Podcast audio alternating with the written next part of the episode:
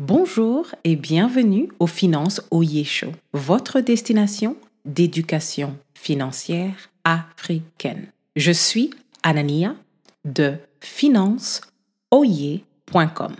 Le problème du jour est que pendant mes vacances en Afrique, j'ai été interpellée par le mouvement Black Girls Normalizing Luxury, BGNL. L'idée de ce mouvement et d'autres qui sont similaires est que les Noirs, spécifiquement les femmes noires, ont le droit d'accéder, de se faire plaisir avec des produits de luxe.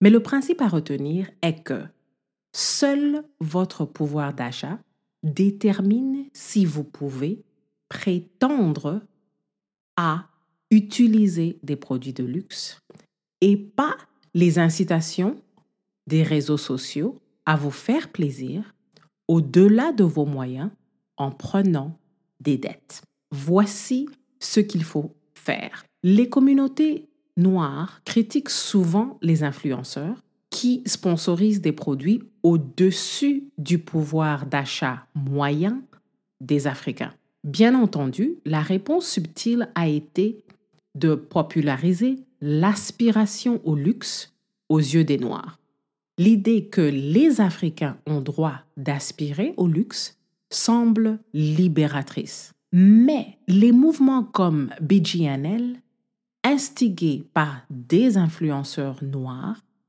ne font que manipuler les Africains pour justifier des dépenses de luxe qui sont clairement au-dessus de nos moyens.